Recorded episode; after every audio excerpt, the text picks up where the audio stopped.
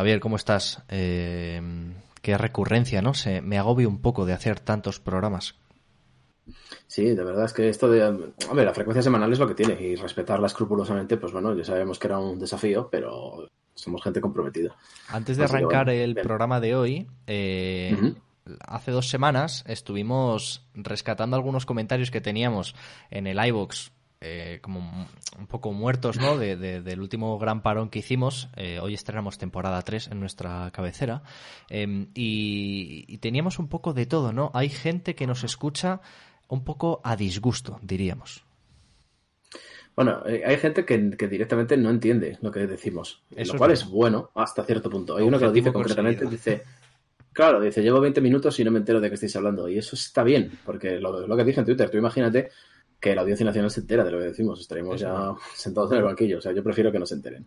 Eh, la gente conoce mucho los, el mundo de los comentarios de YouTube, de Twitter y demás, pero ojo con los comentarios de iVoox. Hay una comunidad ahí con mucho potencial para ser la más enfadada de las comunidades de Internet, ¿eh? había, había otro también que éramos, decía que éramos un par de, de pijos, no, que éramos como Rayo, el economista, pero en pijo. Sí. Y dices tú, joder. Hostias. Más. Eh, no sé, más. Sí, sí, claro, porque digo, decir, en, Rayo no, no, tiene pinta de ser un perro flota precisamente, pero, pero además es que nosotros, no sé, pues, hombre, no sé, pijo. de todos los adjetivos que podías buscar en el diccionario, eliges pijo, ¿no? Sí, sí. Que mm, antes de, arrancar el programa, si te parece, voy a recordar que estamos en directo. estamos a través de Twitch, donde no solo se nos escucha, sino que se nos ve. Twitch.tv barra otra historia verdadera. Por si acaso, aquellos del podcast, los que no estéis enfadados escuchando el podcast, que al menos eh, sepáis que nos podéis ver y enfadarnos también con nuestra imagen, no solo con nuestras palabras, yo que sé, por si os apetece. Y por lo demás, arrancamos el programa de hoy. Venga. Vamos allá.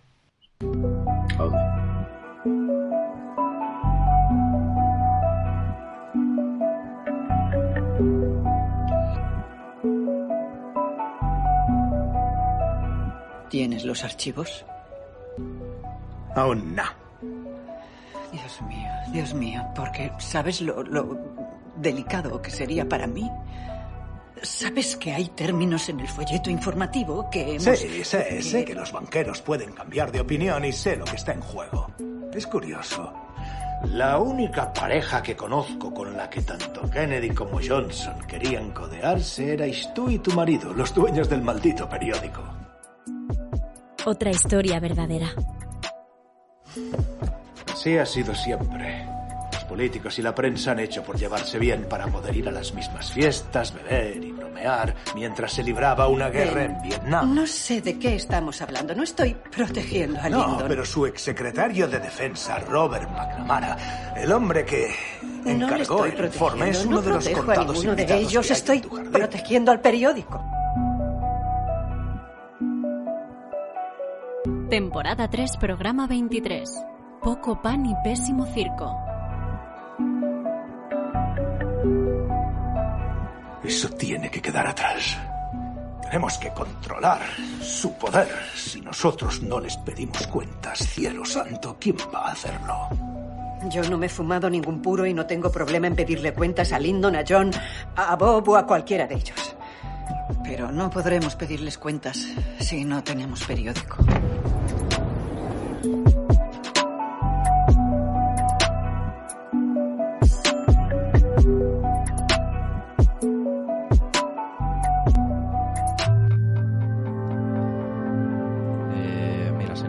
Encima de la cuenta atrás otra vez. Em, con esto estamos, ¿no? Eh, mucho pan y un circo un poquito regular. ¿De qué vamos a hablar hoy, Javier? Pues un poco de eso, precisamente. Del, entretenimiento que nos ofrecen los medios, de la desinformación, un poco el engaño generalizado. algo a lo que hoy se viene en llamar fake news y que seguramente es lo primero contra lo que nos vamos a estampar, ¿no? Nos gusta poco aquello de que se llame fake news al fenómeno porque seguramente se queda un poco corto, ¿no? Claro, porque es que parece que solo es eso, que solo es la fabricación de una noticia y, ya está cuando la desinformación muchas veces no es la noticia, no viene de la noticia, no viene de los medios, sino viene de la de las que deberían ser los orígenes de verdad, ¿no? Las fuentes del pues, gubernamentales y, demás. Mm. Tuvimos uno hace poco, ahora no recuerdo el caso, de, de Chenique, que le decía Alsina, dice, joder, y estos eran los que nos venían a librar de la desinformación, porque era, había una mentira, vamos, que era descarada que soltó. No recuerdo ahora mismo, si hago memoria y te, la, hmm. y, te la, y te la cuento, ¿no? Entonces es un poco todo ese fenómeno, ¿no? Que no se centra solo en las noticias, que parece que es lo que engloba un poco el término ese, ¿no? Hmm. Em, es posible, si no me equivoco, que nos esté viendo Cristina, que, que, que de hecho ha hecho cierto, cierto trabajo académico con, con, con esta cuestión, porque hay que dar cierta batalla con el, con el término, porque va un poco más allá de la semántica. A veces tendemos a pensar que el fenómeno de, la desinformación y cuando hablamos de fake news reforzamos, es un poco, tiene que ver con las noticias falsas. Y, creo que eso lleva a dos, a, dos, a dos terrenos peligrosos. El primero de ellos, pensar que uno solo se desinforma a través de noticias, que solo un periódico, por ejemplo, es capaz de producir el fenómeno. Eh, y luego pensar que, que, son fabricaciones falsas, ¿no? Eh, hablando con, con, una persona que trabaja en uno de estos eh, medios que se dedican a, desmentir, a hacer fact-checking y demás, me decía que tienen muy detectado que la mayoría de, em, de bulos que se transmiten no se hacen a través de, de medios de comunicación, sino que se, se hacen a través de WhatsApp. Cuando hablamos del fenómeno de la desinformación, también hablamos de una foto que se hace viral a través de WhatsApp y que permite sacar ciertas conclusiones o que te permite fabricar una idea sobre el mundo, pero es que la mayoría de la gente no la comparte sabiendo que es falsa. La mayoría de la gente lo hace creyendo que está sumando en positivo, ¿no? Que está haciendo algo a favor de la persona a la que se lo pasa, porque el problema central de todo esto seguramente sea que sus agentes, los operadores que consiguen que la desinformación se haga viral, se haga más grande, no participan de ello sabiendo que lo están haciendo, ¿no? Que seguramente sea el, mayor, el problema más gordo de todo esto.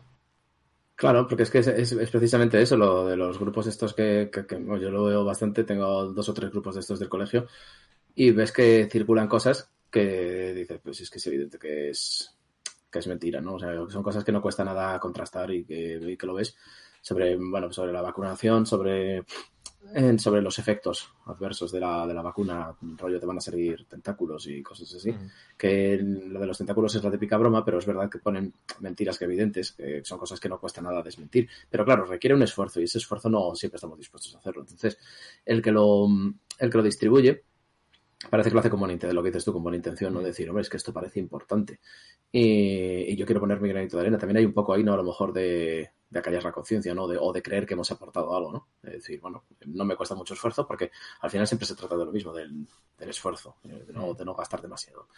Y, y, ya te digo, o sea, por ahí corre como la, como la pólvora, pero mentiras de, de, todo tipo. La última que he visto era de una, de una campaña que, además es que eso era un poco raro porque es sobre las vacunas, sobre, ¿sabes? Tú, tú, seguro que lo sabes esto, que ahí en la, ciudad universitaria iban a vacunar a chavales. Sí, es verdad. Sí, ¿no? Que, el, que, eso es una noticia real. Y, y, el caso es que, el, bueno, pues parece ser que también se puede vacunar gente que no sean estudiantes, pero estén dentro de ese rango de edad. Parece ser que, bueno, pues que la, la, historia es un poco que los, los, la gente joven son los que más, eh, uno de los principales, ¿no? Vectores, ¿no? De la, de la transmisión, como se suele decir. Y, y, lo, y, lo, que pretenden es hacer, pues eso, cribar a, esa, a ese sector, ¿no? No sé si es efectivo o no, no tengo idea. Pero eso, esa es la idea. Y el caso es que había un, pusieron un, este, un, un mensaje en el que decía, no, tenéis que inscribiros aquí, hacer aquí, clac, y clac, y clac, y sigues el proceso y tal. Y otro vino, un padre vino, oye, tenéis que tener cuidado con esas cosas. Poniendo un vídeo en el que decían que el vídeo era falso. Y yo tampoco lo, lo quise ver mucho, porque yo de esas cosas las suelo ignorar, o sea, paso directamente. Pero pinché en el enlace y el enlace a priori tampoco me parecía falso. Dije, no, si son uno de estos que te equivocan, ¿no? Que el texto es una cosa, pero luego realmente apunta a otro sitio. Pero es que parecía que llevaba a una web que sí era del servidor de la Comunidad de Madrid. Entonces no sé que, no sé si es cierto o no. Y al ah, final es un esfuerzo, es un trabajo. ¿Sabes? Es que, perdona, es que eso es lo que voy. Es, el, es el, trabajo que hay que hacer a veces por desmentir ¿no? Al final es el que dices, mira, paso, es que tampoco es tan importante. Y ojo, tampoco es tan desencaminada, o sea, no está mal encaminada esa actitud de decir, mira, eh, fuck it all, 500 miligramos. Claro, yo creo que hay, hay un par de cosas. Lo primero, la campaña era real y la web era real porque eh, tenías que ir con una franja horaria reservada, eh, con la idea de que no se acumulara gente. ¿Qué pasa? Que era una iniciativa destinada a un rango de edad, pero tú tenías que meter tu DNI con los datos y no restringía por edad. Entonces se apuntó todo Cristo, ¿no? Y se, juntó mucha gente ahí, tal y cual. Bueno, fue un pequeño desastre como tantas cosas que están pasando. Pero me gusta algo que has dicho porque creo que introduce una idea interesante que es la de que eh, de nuevo, dos vías. Por un lado, eh, esta cuestión del engaño permanente genera una narrativa cómoda, porque es relativamente cómodo encontrar explicaciones en la conspiración, ¿no? Y encontrar explicaciones en él, todo es un plan, todo está planeado, va a encontrar nosotros, en vez de entrar al detalle, ¿no? Es cómodo vivir en esa narrativa, pero por otro lado, eh, como sociedad tenemos un problema enorme si todo es recibido con la idea de que es mentira porque pasan cosas como esta que son importantes. Con la vacuna parece que tenemos el tema un poco solucionado. No, sé si has visto el CIS, pero eh, es espectacular el crecimiento de gente que ha dicho que se pondría la vacuna mañana si se lo, si se lo dijeran. ¿no? Hemos pasado como de un 30 a un 70 en, en unos pocos meses. ¿no? Seguramente por en España existe mucha cultura de vacunación. Pero, ojo, ¿y si, ¿y si no? ¿Y si tuviéramos una sociedad suficientemente hastiada de la desinformación como para pensar, mira, yo no me creo nada, como aquello de Assassin's Creed, ¿no? Nada es verdad, todo está permitido. Yo no me creo nada y, voy a vivir en, el, en, la idea de que nada de lo que me cuenten es verdad. Y eso, eh, que no excluye la crítica, que no excluye el ser escéptico, que eso siempre es sano, te, te, deja un poco en, la, en el ser pasivo, ¿no? Y en el decir, vale, no me voy a mover porque nada, no puedo participar en nada y todo lo que me cuentan es falso. Y es, en realidad, es un bucle muy perverso y en realidad es, difícil atajarlo, porque claro, si son los gobiernos los que se lanzan a atajarlo, están alimentando la teoría de la conspiración, porque lo que están haciendo es contar, eh, establecer una verdad, etcétera, etcétera, que vienen los rojos y no sé qué, no sé qué. Que vienen los rojos. ahora, el meme este de los antidisturbios, ¿no? Entrando por la ventana. sí, tal cual. el techo rompiendo el A ver, hay una cosa ahí un... que creo que está bien hay una cosa que creo que está bien de lo que has dicho, o sea, que es, que es destacable, y es el, tema de, crear esa sensación de, de, hartazgo, ¿no? Ese hastío que digas, pues mira, oye, ya, yo me rindo y paso. Quizá también es intencionado, ¿no? Toda vez que si tú te metes en, esa dinámica de no molestar, pues dejas de suponer un problema mm. para, para quienes se benefician, ¿no? De, de ese estado. El, había una anécdota que siempre recuerdo que me, no recuerdo mucho los detalles, pero me acuerdo de lo que venía a decir el titular, que decía que unas, bueno, pues se hicieron unos estudios en Estados Unidos entre gente que veía diversos canales y diversos, diversos medios que se informaban y la conclusión a la que se llegaba era que los, los que se informaban por Fox News estaban más desinformados que los que no se informaban por ningún sitio particular, simplemente estaban, vivían el día, pasaban un poco de todo y, y demás, ¿no? O sea que ahí hay una también ahí, ¿no? De ir hacia cierto hacia bueno pues hacia esa corriente no y del mismo modo que es esto lo que decimos de del hartazgo si al final te acaban hartando pues te acabas apartando. Hmm. Toda esa frase famosa que decía Rajoy que él estaba con sus cosas la gente tenía ya bastante con suyo y que no, se meta. Ahí eh, y no solo eso eh, al final de, la desinformación hace negocio mucha gente. Eh, me estaba acordando ahora de cómo tras cada oleada em, de, de, ofensiva contra la, idea de hacer leyes antidesahucios, ¿no? Y de la protección de la propiedad privada, todo esto, como las empresas, por ejemplo, de seguridad privada sacan muchísima tajada.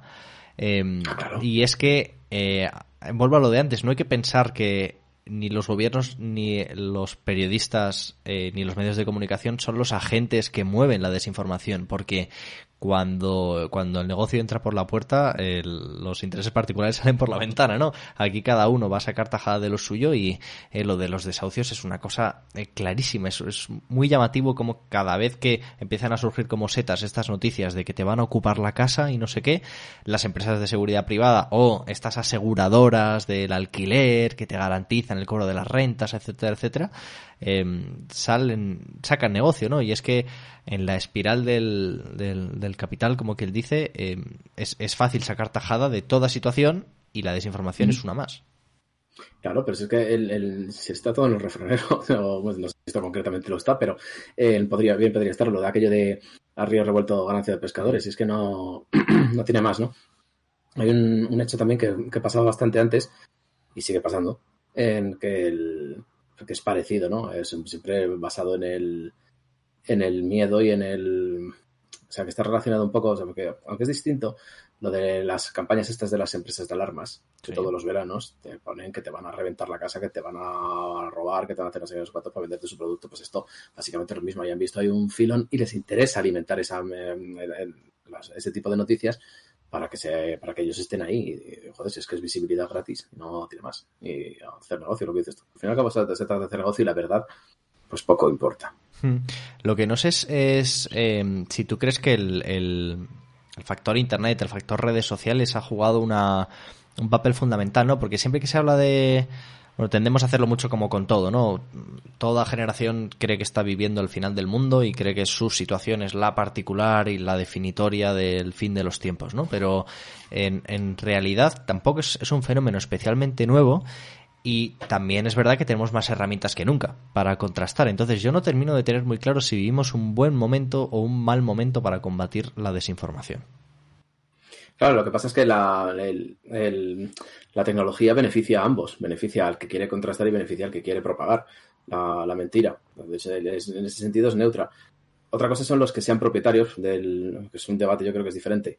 El los propietarios de los canales o de las plataformas que son las que controlan la mayor parte del tráfico, que son los que al final, pues YouTube o Facebook o todas estas, ¿no? Que, le, que dicen, no, no, es que vamos a atajar a Trump hasta que le pusieron el cepo, anda que no había soltado por, la, por la boca, ¿no? Entonces, claro, es decir, que la responsabilidad que puedan tener esas empresas, luego también lo de, no, es que, pero es que están coartando la libertad de expresión y demás, ¿no?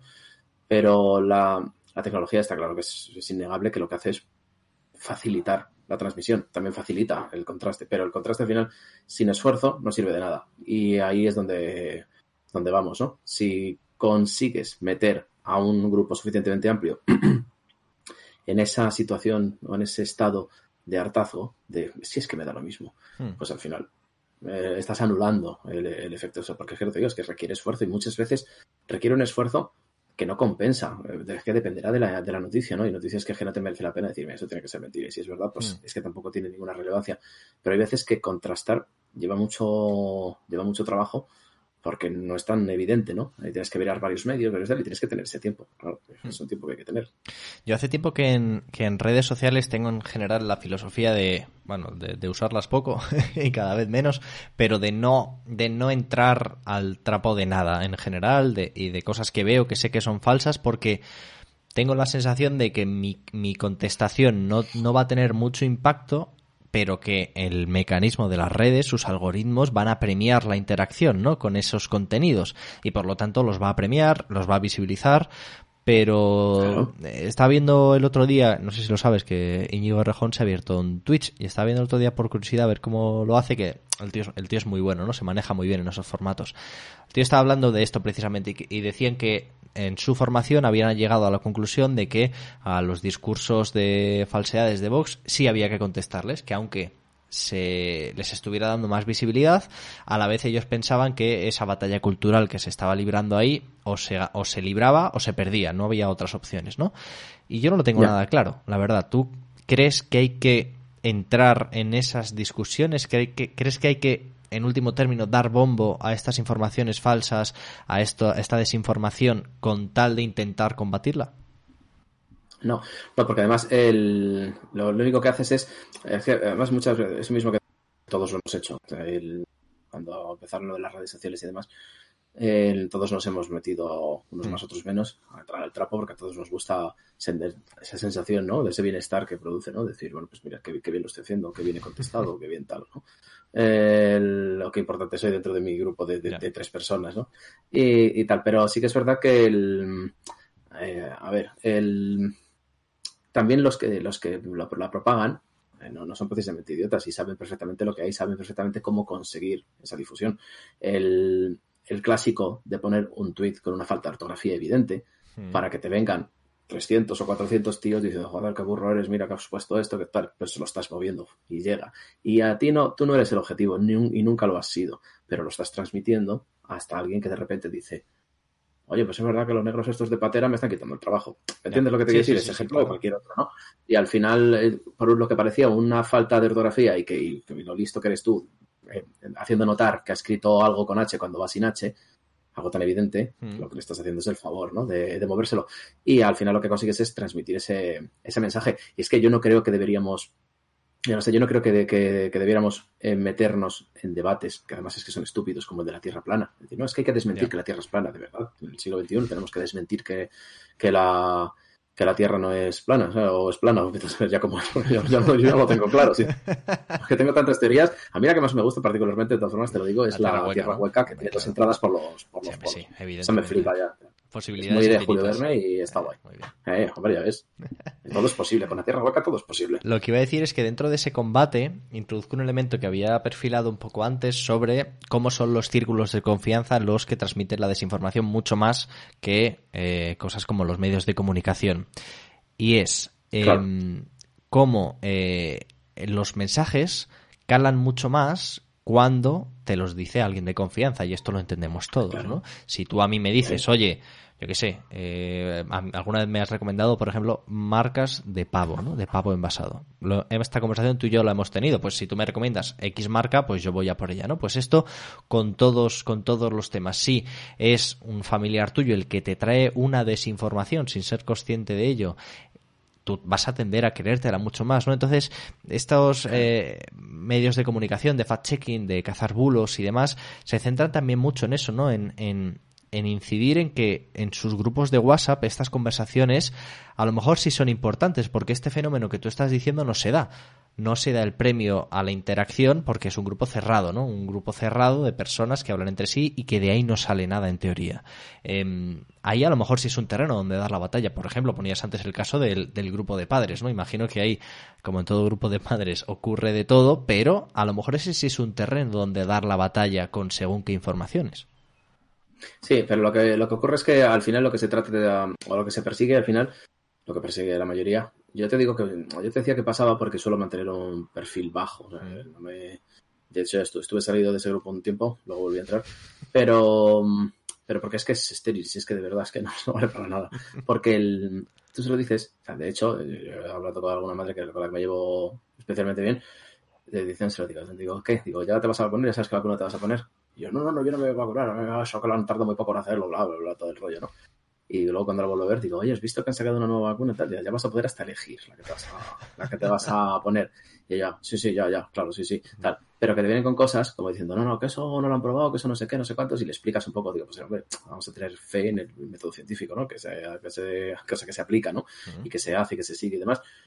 Y ya, no, no, pero que la mosca está detrás de la oreja en cualquier caso, es que al final es una batalla perdida. Y también lo que se, lo, y yo con esa mamá tengo, tengo confianza, nos llevamos bien con gente con la que ni siquiera tratas, que simplemente tienes en común, que están en la misma, sus hijos o sus hijas están en el mismo, en el mismo grupo escolar que tu hijo, pues decir, mira, paso, paso. Porque es que en, en, realidad y sobre todo el mensaje escrito a través de Internet da lugar siempre a encontronazos, no se explican bien las cosas, no se entienden bien del todo y lo que se procura al final es evitar el, conflicto. te digo, yo he visto auténticas batallas campales por tonterías y era porque alguien había entendido algo mal o porque, bueno, esa es tu opinión. Entonces, entonces, claro, lo que decías antes sí es interesante lo del círculo de confianza, pero claro, tiene que haber esa confianza. Y no por el, no por el mero hecho de ser un grupo estrecho, existe per se. Pero sí que es verdad que dices lo de las marcas de pavo, yo nunca te recomiendo marcas de pavo, yo te recomiendo marcas de jamón. Es posible. Eh, Ferrarini, el Ferrarini en concreto, es una maravilla.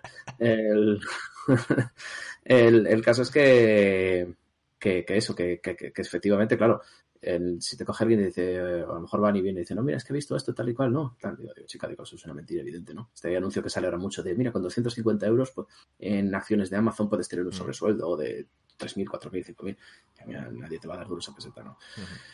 Entonces, entonces, claro, en esos casos sí, pero hay en otros casos en los que dices, mira, paso, sí, que la verdad, aquí hay que perseguir la verdad de lo que tú quieras, mm. pero no le vas a cambiar de postura y vas a generar un conflicto que realmente te da pereza y dices, mira, paso. Y de eso se beneficia también, lo entiendo, pero mm. es, un, es un problema complejo. ¿eh?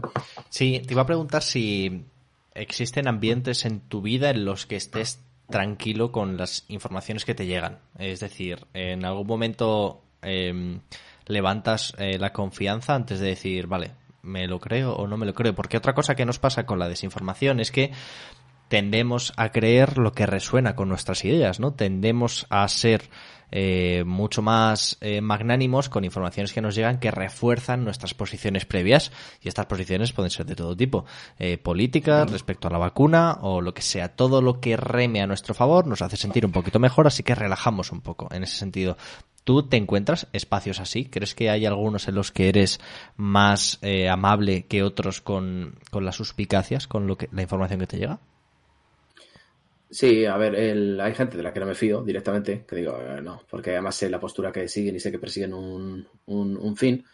Y luego hay otros grupos, eh, por ejemplo, pues cuando hablo contigo, hablo con, con Rick o con Torus y demás, mm. En los que sí, de hecho, muchas veces yo cometí el error de decir, porque he leído algo de alguien que, que le tenía de, bueno, pues por alguien de confianza, lo he cogido y lo he pegado directamente en el grupo. Y me habéis dicho, oye, no, no, que es que esto era una trola. Y digo, joder, me lo he tragado entero. O sea, es decir, mm. es que pero es verdad que es, agotador eso de estar en guardia permanentemente. Entonces, al final sí hay, sí hay ambientes en los que relajas, pero por salud mental, vamos, no vas a estar todo el rato dudando de todo, ¿no? Como dice la canción de esta de Tote de los conspiranoicos, hmm. teorizando hasta lo más leve, en que es que no, o sea, no le puedes dar cancha a todo. Y al final dices, pues mira, me lo creo. Si lo dices tú, pues me lo creo, ya está. Y si es mentira, pues bueno, pues era mentira, que se le va a hacer. pero, sí me lo creo. Y otros, sin embargo, sí, sí, otros que dices, ni de coña, eso es mentira seguro. Lo has dicho tú, o sea que es mentira. Es que no hace falta ni demostrarlo. Hmm. Em, luego a lo mejor es verdad, ¿eh? En el, en el primer sample que hemos escuchado, en la intro del programa, eh, escuchábamos un corte de, de la película The Post Em, que habla de. En realidad es como una precuela no oficial de, de, todos los hombres del presidente, ¿no? Porque habla de todo lo que pasó antes del, del Watergate. Y en esa conversación se relata algo eh, por lo que se ha culpado mucho a los fenómenos de la desinformación y a las noticias falsas, que es esa situación en la que los sujetos protagonistas de una noticia son en realidad personas muy cercanas a los periodistas que deberían dar esas informaciones. En este caso, pues se habla de un miembro del gobierno eh, que está presente en la misma fiesta en la que directora y periodista están hablando de publicar o no publicar esa información, ¿no? Cuando esos terrenos personales se cruzan en medio de lo que debería ser la, el conocimiento legítimo ¿no? de, de, una, de una información y eso también juega un papel muy importante ¿no? y es verdad que hay seguramente la lo que hoy sabemos que ha sido la, la, labor periodística durante muchos años, con sus aciertos y con sus errores, despierta también muchas suspicacias. Hoy por hoy, no sé si nos encontraríamos a mucha gente por la calle que se fiara de lo que dicen los medios de comunicación. Y, y, como en realidad la navaja de Ockham sirve para casi todo, seguramente en este caso también podríamos aplicar que en la mayoría de ocasiones la mayoría de periodistas hacen su trabajo de la manera más honesta o de la manera que mejor saben, ¿no? Pero como también conocemos casos en los que muchos poderes interactúan para evitar los problemas y, y generando en realidad un fenómeno de desinformación, a la larga la consecuencia no ha sido tanto desinformación, porque seguramente en la mayoría de casos hemos acabado conociendo lo que ha ocurrido, sino un fenómeno de desconfianza, de desconfianza hacia aquellos que en otro momento se suponía que eran nuestros referentes para vivir en una sociedad tranquila, ¿no? Aquello de los contrapoderes. Si no nos fiamos del gobierno, por lo menos teníamos la sensación de que con los medios de comunicación, estoy usando un plural muy generoso aquí, ¿eh? pero teníamos la sensación de que si uno falla, el periodismo nos contará qué estará fallando. Pero ¿qué pasa cuando no te fías de ninguno de los elementos que se supone que van a jugar a tu favor? Y ahí entra en juego que las quien viene con las respuestas más fáciles, estas teorías de la conspiración, estos, estos discursos mm, extremistas que acaban por ser xenófobos, racistas y de todo tipo, y, y sobre todo de, de repliegue, ofrecer una solución, ¿no? Eh, en la era de la desinformación los mensajes más simples, las ideas más sencillas sobre explicaciones complejas acaban triunfando y, yo no sé cómo se rompe esta rueda y cómo se mete un palo en esta rueda para conseguir frenar esta, esta espiral y por lo menos retomar confianza en algo. Es que no sé decirte, o sea, desde la barra del Barto vas a poner una caña y una sol. Porque es imposible no ser el cuñado máximo, ¿no? Hablando de esto, pero es que Joder, es que el. O sea, es que son varias cosas las que, las que dices. Por un lado, volvemos a lo, de, a lo de antes, ¿no? Que hasta qué punto no será intencionado, ¿no? Estas, este. Em, claro. Pues esta situación, esta situación sea intencionada, de decir, pues bueno, si la gente está harta en general y hay un ambiente de desconfianza en general, al final se mantienen al margen, no quieren participar y eso menos ojos, ¿no? Sobre nuestras acciones y nuestras actividades. Pero, pero por otro lado, claro, eh, hay mm, la, famosa asignatura que se reclamaba siempre, ¿no? Del espíritu crítico, algo que fomente el espíritu crítico, el enseñar a pensar, cuando al mismo tiempo se van quitando esas asignaturas que enseñan a pensar precisamente, filosofía y demás las humanidades en general, claro, es que al final todo se trata de, el trabajo empieza por uno mismo. O sea, es que no te lo van a hacer otros. Nada de fact-checking, nada de que hay una agencia y una no sé qué, porque lo de los, de los Watchmen, ¿no? Quien vigila al, vigilante. Y, aquella, no recuerdo ahora mismo concretamente qué era, pero había una de estas de, Ana Pastor que decía algo sobre Pablo Iglesias que lo ponían como que era una verdad a medias o como era o que no era del todo cierto, pero porque ellos le estaban dando la interpretación que les interesaba para alcanzar ese veredicto pero en realidad era algo interpretable, ¿no? Entonces, por eso digo, si es que el, dejar que te... Es que parece muy cómodo, ¿no? También, ¿no? Las aplicaciones ahora, por ejemplo, yo tengo una extensión, se llama NewsGuard, que te dice al lado del enlace, ¿no? Además es como se integra con, con Edge, porque es una es, es de pago, pero si usas, el, o sea, como tiene un acuerdo con Microsoft, pues es gratuita para los usuarios de Edge. Y te pone un escudito con, bueno, pues eh, que te dice cómo de confiable es ese, es ese medio, ¿no? Pero, y te dice, no, mira, pues este periódico dice, publica sus cuentas, publica quiénes son sus directivos, quiénes están arriba, quiénes están, o sea, que son transparentes, ¿no? O sea, digamos que mide la transparencia del medio que lo está publicando y en función de la transparencia le conceden una graduación más alta de, credibilidad, ¿no? Y eso está bien, ¿no? O sea, no está mal pero al final te siguen haciendo el trabajo y el, trabajo lo tiene que hacer uno mismo. Y eso es lo que hemos olvidado, que aparece en el momento en que las noticias, ah, un tweet, mira, 280 caracteres es suficiente, no quiero entrar al detalle, no tengo tiempo, venga, swipe y siguiente y siguiente, y todo de consumo rápido, todo cada vez más rápido, nos hemos acostumbrado a que todo sea inmediato, la inmediatez de todo, de la información, del pensamiento y de todo, y no nos detenemos a pensar.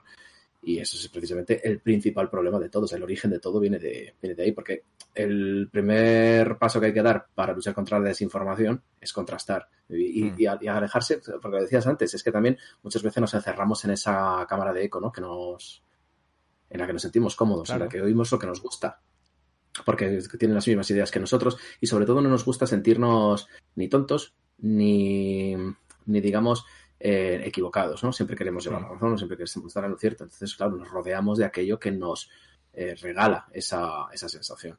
Y no, no, hay, hay, tres veces que hay que salirse de ahí, hay que leer otras cosas y que decir, oye, ampliar la perspectiva un poco, que no está mal. Si al final es eso, no ser un corto de miras, vaya. En, en... Hoy ha, habido un bulo circulando eh, en el que se decía que en la revista Time había publicado eh, que efectivamente Trump tenía razón y las elecciones se habían amañado. Y, y, se, y se referenciaba un artículo que en cuanto lo leías te dabas cuenta de que no era así y que el entrecomillado que habían sacado era una frase irónica, que era que luego estaba precedida de es que demócratas y republicanos generaron ciertos mecanismos de seguridad en las elecciones, un artículo en realidad interesante que contaba bueno ciertos movimientos que se hicieron para asegurarse de que Trump no robaba las, las elecciones, ¿no?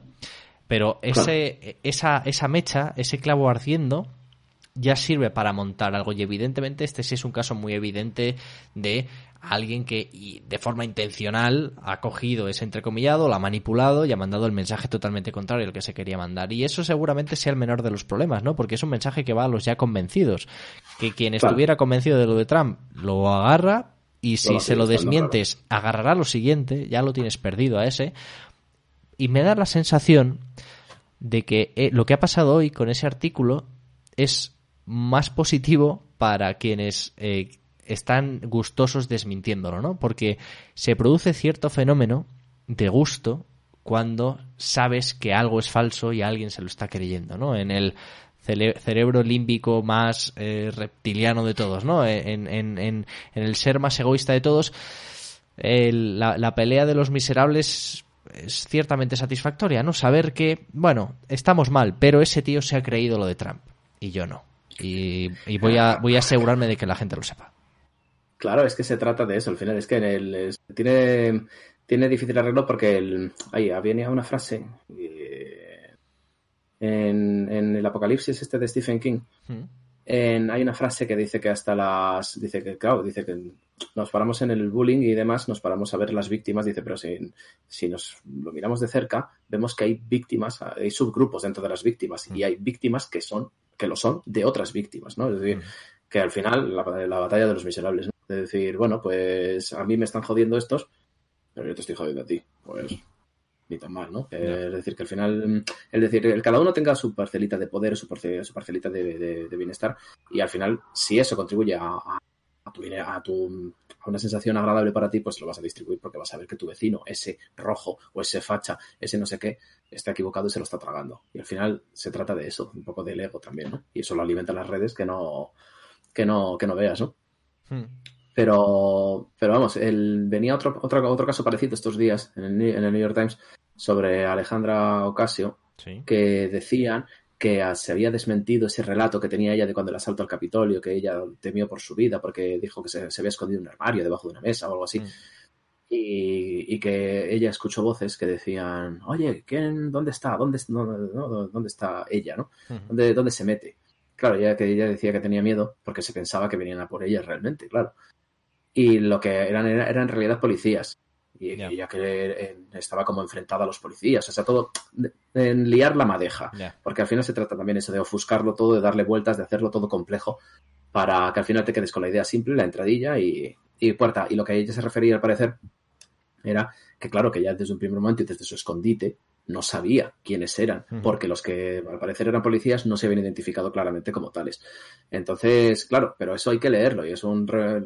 Lo que dices tú, los, ya convencidos no lo van a leer porque no les interesa. Nosotros lo habíamos hablado muchas veces, lo de la policía esta del PP en Cataluña, eh, decías tú, no, es que mm, los, los muchos votantes van a coger y van a decir, ah, mira, joder, pues es que cabrones son, mira lo que le estaban haciendo los catalanes. No, no, pues es que para muchos de esos votantes, el votante medio de, ese partido, todo lo que pasa en Cataluña que sea malo, está bien, o sea, es, correcto, ¿no? Entonces no van a, no van a, no van a cuestionárselo. Hay un núcleo ahí, pero le pasa a otros, a otros partidos, a otros partidos igual, ¿no? No, es que no se qué de los seres, sí, sí, pero la Gürtel y tú más y tú más. Y al final se trata, volvemos a lo mismo, a los, miserables. Sí, y que hoy sabemos, porque hay, hay mucho reportaje al respecto, ¿no? Y hay mucho publicado al respecto, sabemos que hay personas a sueldo de generar este, estos ruidos, ¿no? De, tener muchos perfiles sociales en, en las redes, que están en foros, que están en todos lados, en realidad, y que se encargan de generar estos temas, ¿no? Hay algo que pues cada dos por tres se publica mucho por ahí, que son los argumentarios, que, que no sé a quién sorprende hoy en día, pero todos los días o casi todos los días los miembros de los partidos políticos reciben un argumentario de la, de, la jefatura del partido, ¿no? Donde se dice qué se opina de cada cosa. A ver si ahora pensamos que los políticos opinan todos igual por ser del mismo partido por gracia divina, ¿no? Eso son directrices, ¿no? Y de vez en cuando se publica el argumentario de no sé qué partido sobre qué tema. Claro, esto es así, ¿no? Eh, la, la parte más subterránea de eso es que esa misma agenda se cuela como si fuesen pensamientos espontáneos de, la masa social, ¿no? Y que hay mucha gente que se dedica a tener cuentas en Internet donde va difundiendo estos, esos, estos temas, ¿no? Lo que se llama eh, eh, hacer agenda, ¿no? Poner al frente temas sobre los que interesa hablar. Y a veces eh, la agenda se hace sin querer. El Rubius el otro día diciendo que se va a Andorra, ha generado una agenda enorme, porque hasta en el Congreso de los Diputados, ¿no? Se está hablando de algo que él dijo en un streaming de varias horas y un clip de 15 segundos. Pues eso marca agenda, ¿no? Pues hay otros mecanismos para marcarla que son los usuarios y si consigues hacer un pequeño trending topic con cierta apariencia de, de heterogeneidad, ya lo tienes hecho, ¿no? Y eso sí que es eh, muy, muy peligroso, porque no estás hablando de que un miembro de un partido está lanzando un mensaje determinado, ¿no? Donde todos sabemos cuáles son las reglas. Pero si tú vienes disfrazado de que eres una masa de usuarios normales y en realidad estás a sueldo de intereses políticos, estás jugando sucio, ¿no? Y esa es otra manera de colar la desinformación. Claro, claro, pero eh, mira, hay un ese caso en publicó el diario.es hace años que les mandaron por error desde la dirección del, del PP les mandaron lo que debía haber sido pues una nota de prensa sobre los temas del día o sobre algún tema concreto, les mandaron por error a los periódicos el ideario, precisamente el argumentario que iba para los de las redes sociales, para los, los cibervoluntarios que dicen Foro Noches. Entonces, se habían equivocado y lo habían, demostraba de facto la existencia de esa gente. No nos va a llevar la a la cabeza, ¿no? Ya sabemos que existe. Pero ahí lo demostraba, vamos, con documento, que ese documento estaba hecho en plan sobre esto, tenéis que decir esto, sobre esto vamos a decir esto, sobre esto vamos a decir esto otro. Podemos tenía también un grupo, ¿no? En, en, Telegram que era muy activo, ¿no? Sobre, sobre esto, que se dedicaba precisamente a eso, ¿no? A, a, vender que esta es la opinión que hay que, hay que tener. pero en todas partes, en MNM y tal, en, en Forocoches, cada vez que alguno habla un hilo en, pues en apoyo a Vox o lo que sea, que hay muchos que, que, lo, que lo siguen, siempre hay alguno que dice, joder, ¿cómo estáis hoy los cibervoluntarios y que os están pagando? O también trabajáis en sábado, también trabajáis en domingo, es decir, cada vez somos más conscientes de que eso, de que eso existe, porque sobre todo también cada vez son más descarados, es decir, al final, alguien que, que está ahí 24/7, ¿no? tema, dices, mira chico, tú me, hace poco me pasaste una noticia de uno que tenía un... Que, que, se dedicaba desde Estados Unidos, ¿no? Creo que era a poner cosas pro Trump eh, y, ponía cosas durante ocho horas seguidas y era un trabajo, a jornada completa. Sí, sí, tal cual. Sí, sí. claro, están ahí, están ahí a pico y pala, están a pico y pala y están por ello, hombre, claro, es un trabajo más. Pero hay veces que dices, de verdad, que, a esos elementos es, es fácil identificarlos, pero el problema no, no, son ellos, porque dices, le vas a descabezar y te va a salir otro lado. El problema es el, aquel al que le llega al final. Al final del, del hilo dice, porque tú, a ti no te van a convencer de, pues por ejemplo, de la tauromaquia, no te van a convencer, ¿no? De que, que te gusten los toros o, y tal. Pero llega al final a uno lejos de ahí que pasaba por ahí, que se ha metido a ver cómo va esto, tal y cual, y de repente dice, joder, pues oye, esa idea, oye, ¿has visto esto que dicen? Pues oye, no está tan mal. al final es a esos, ese, es el objetivo. al final ese es el objetivo. Hmm. Hay una idea interesante de que yo creo que se aplica aquí, eh, habremos hablado alguna vez de ella, que es la, idea de hegemonía política que, trabaja mucho eh, Gramsci y que habla de esta cuestión de conquistar el sentido común, ¿no? Esta idea de conquistar terrenos donde lo que consigues es que la mayoría de la gente entienda que algo es inamovible, ¿no? Que algo es lo normal, que algo es de sentido común y en siempre pongo el mismo ejemplo que en Madrid ha pasado con Madrid Central, ¿no? Con esa zona de bajas emisiones para los coches. Hoy lo normal es que exista, ¿no? Y es muy marciano eh, hasta para la derecha quitarla y no la han quitado, la han cambiado de nombre y con eso se, se, se dan por satisfechos, ¿no? Esta conquista de lo que es normal también juega mucho a favor de en estas campañas de desinformación, porque cuando entra una fuerza de extrema derecha como Vox y mete en la agenda precisamente eh, un discurso xenófobo que, que empieza a normalizar eh, ciertos lenguajes, que empieza a normalizar el señalar a razas desde un meeting, a lo mejor no está consiguiendo que la gente se haga muy racista, pero sí está consiguiendo que en general entendamos como normal debatir sobre ciertas cosas, ¿no? El terreno de la hegemonía se nos ha movido y la frontera de lo aceptable ahora está un poquito más allá y un poquito menos acá, ¿no? Entonces, ya no es solo que estemos permitiendo que circulen ideas que antes eran completamente censurables, sino que la hegemonía, por así decirlo, tiene que ser un espacio estanco y finito. Si avanza hacia un lado, retrocede de otro. Y a lo mejor algunas conquistas que se estaban consiguiendo por el otro lado, o, derechos, o cualquier otro tipo de cosas, quedan fuera de la conversación porque ya no entran dentro de lo normal, ¿no? Y, y a mí ese aspecto es el que me parece más preocupante de todos. Cómo la desinformación es aprovechada para, para mover este terreno de lo normal en base a absolutamente nada, ¿no? Que a lo mejor es lo que ha cambiado. Que antes la conquista de los terrenos de la hegemonía y de las ideas políticas se jugaba de otro modo, pero ahora ocurre mucho más rápido, ¿no? Y, no lo sé, a mí, a mí eso sí que me parece muy interesante porque se ve muy rápido. Hoy en España se debate de cosas que hace 10 años no se permitía. Claro. Claro.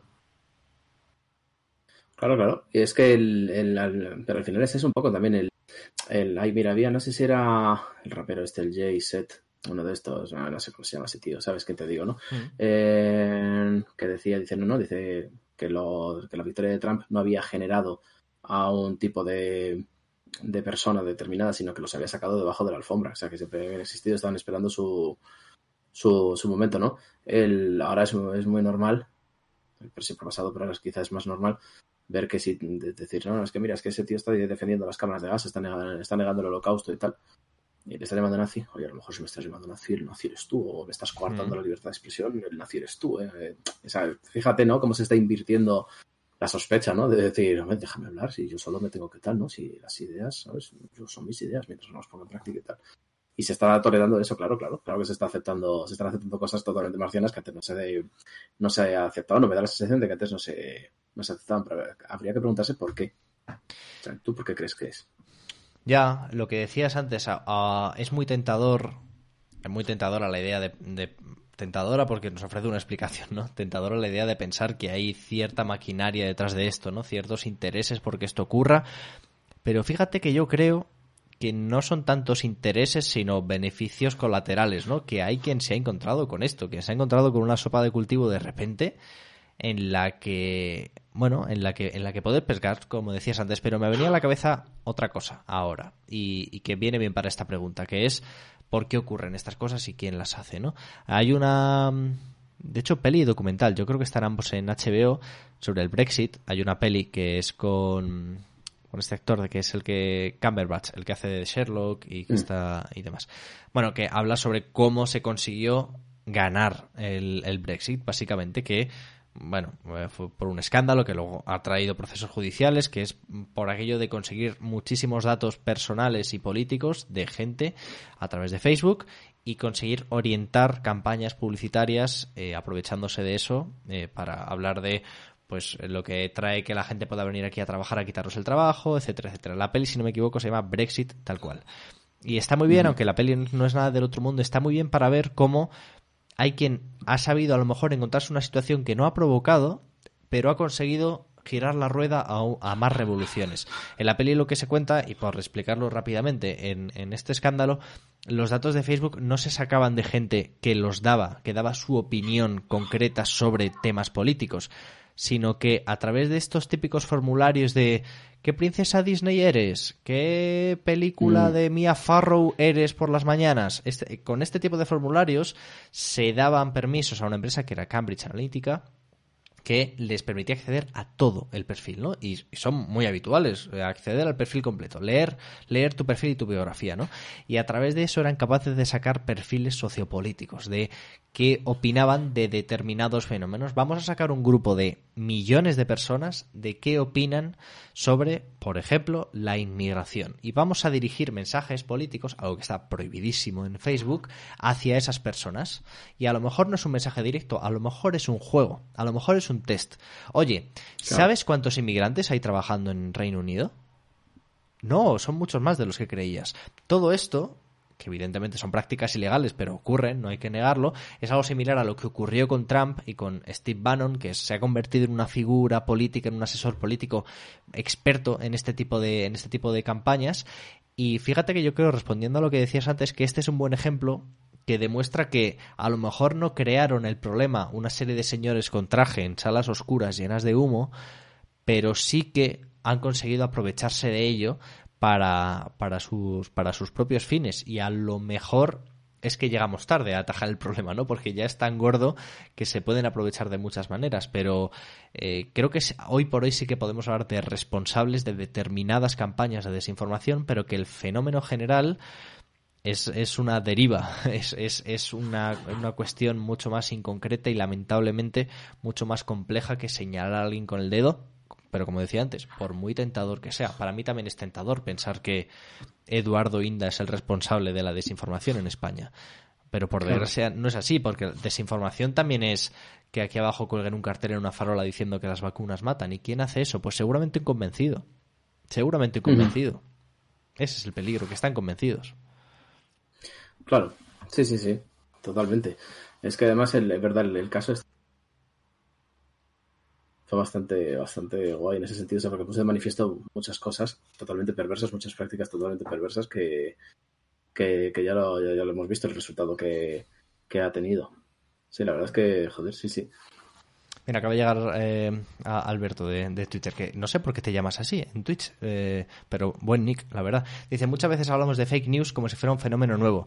Y hola 11M hay que recordar todo lo que pasó alrededor del 11M, ¿eh? Y allí, aquí seguramente sí que podemos localizar un interés muy concreto, ¿no? En, en toda en la, aquella campaña de los peones negros y de, y de aquellas 50 horas, ¿no? En las que el, propio gobierno decía que había sido ETA y, hoy sabemos que tenía la información concreta de que no lo había sido, pero había unas elecciones pasado mañana. Em, claro este es uno de esos ejemplos y me viene bien que lo hayas eh, que lo hayas traído Alberto porque mm, me viene bien para lo que decía antes que estos ejemplos son los que han alimentado también la maquinaria de la desinformación en su faceta de no me fío de nada. Porque si un periódico como El Mundo y si un partido como el Partido Popular montaron aquello y hoy sabemos que lo fabricaron a propósito para engañar a, todo un país, claro, uno piensa, ¿qué no estarán haciendo hoy? Ya ves. Es que es tal cual, es que es eso, es que el, hace, hace poco, ay, no sé qué ejemplo era, joder, pero con Bunny le decía eso precisamente, decir, mira, si han, si les han cazado en esto, hmm. ¿Qué más estarán haciendo? Que no sabemos, ¿no? Que no. Porque les han pillado con esta historia. No sé, es que ha sido.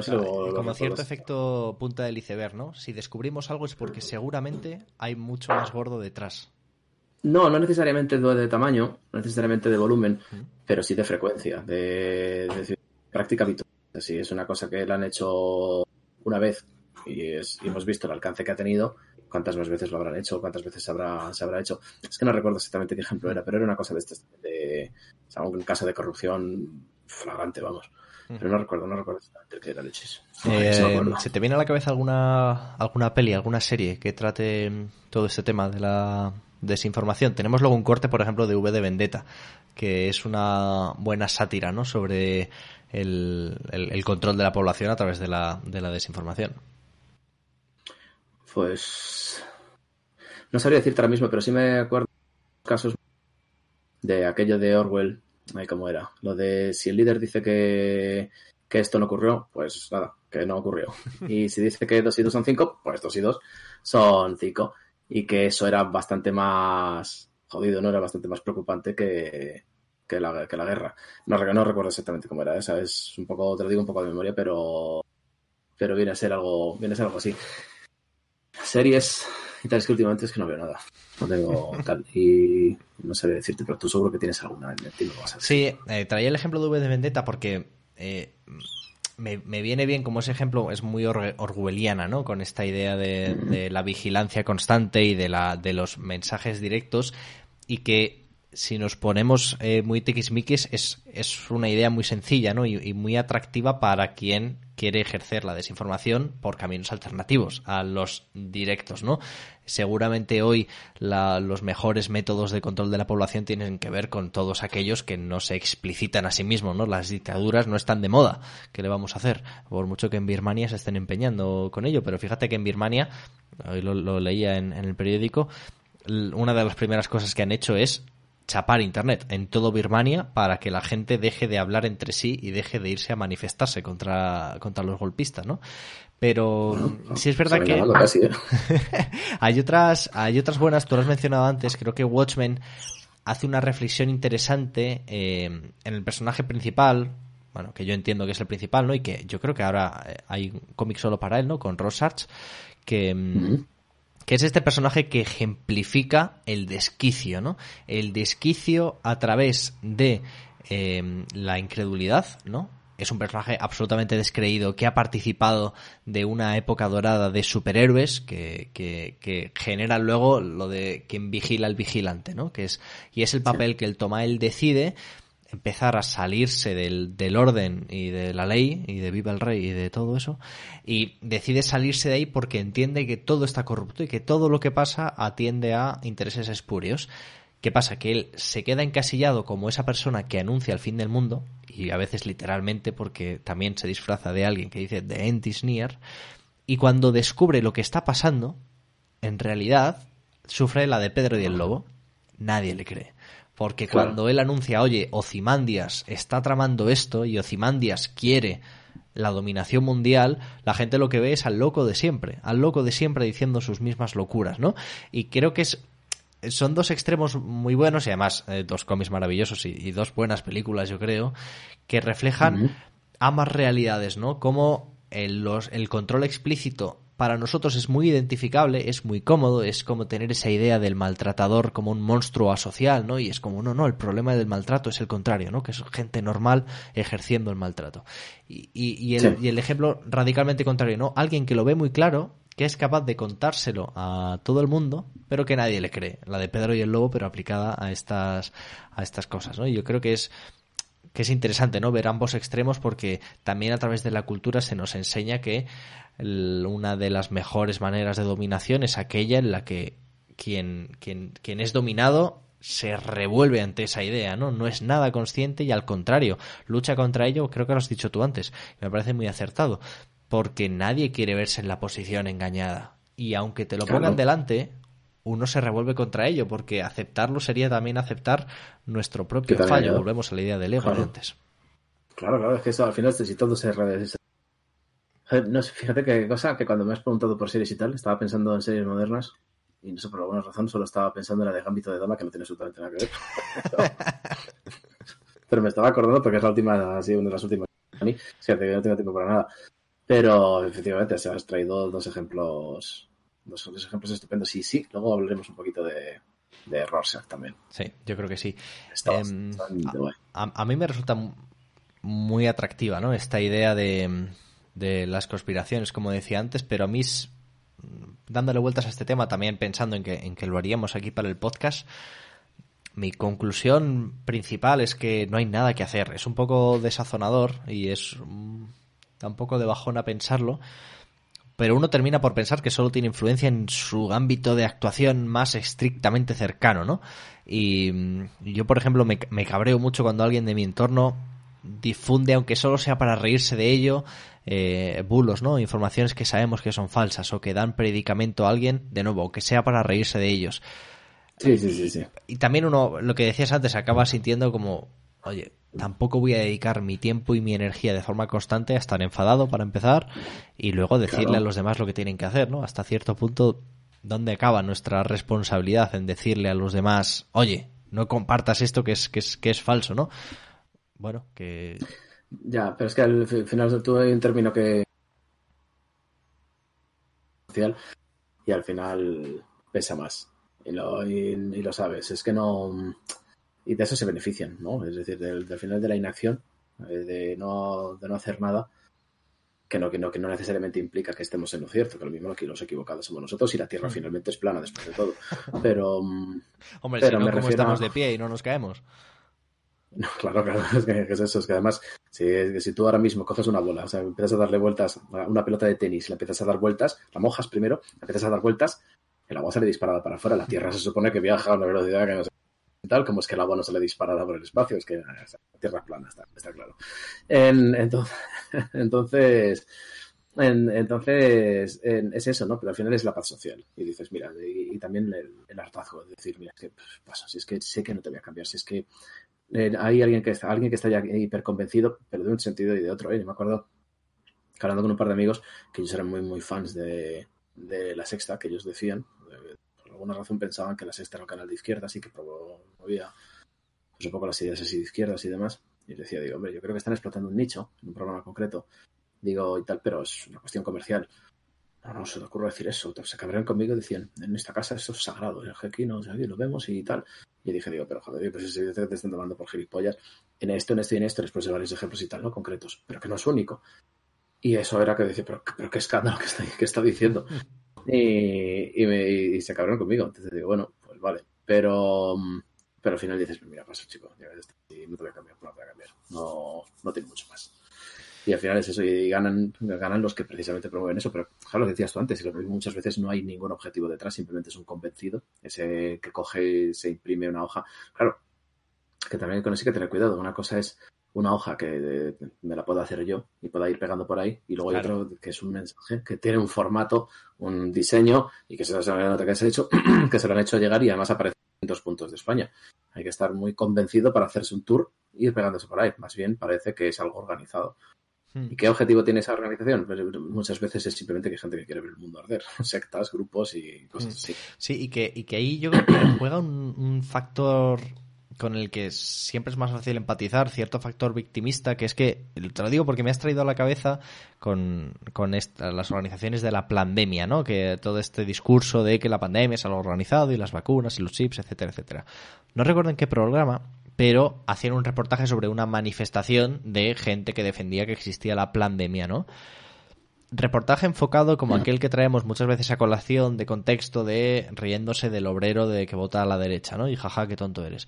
Eh, todo el reportaje era enfocado a sacarle sus contradicciones y reírse. Y ahí pienso que eh, la mayoría de la gente que lo verá en su casa le puede hacer más menos gracia, pero pasará. Pero pienso en esa gente que se mueve en terrenos grises. O pienso en esa gente en un estado especialmente vulnerable que es a lo mejor lo que está viendo la televisión es a una cadena de televisión poderosa, multibillonaria, reírse de una persona que está en la calle defendiendo sus ideas, ¿no? La lectura puede ser esa. Y ahí pienso, vale, yo a veces me planteo si entrar o no entrar o lo que sea, pero esto evidentemente no tiene ningún beneficio social. Que alguien se vaya a esa manifestación a reírse de la gente y lo saque en un programa de televisión que lo ven millones de personas, no beneficia a nadie. Creo que objetivamente. No, no, no, es, no es un contenido positivo en ningún sentido. Ya te digo, nos, nos haga más o menos gracia. Y sin embargo ocurre.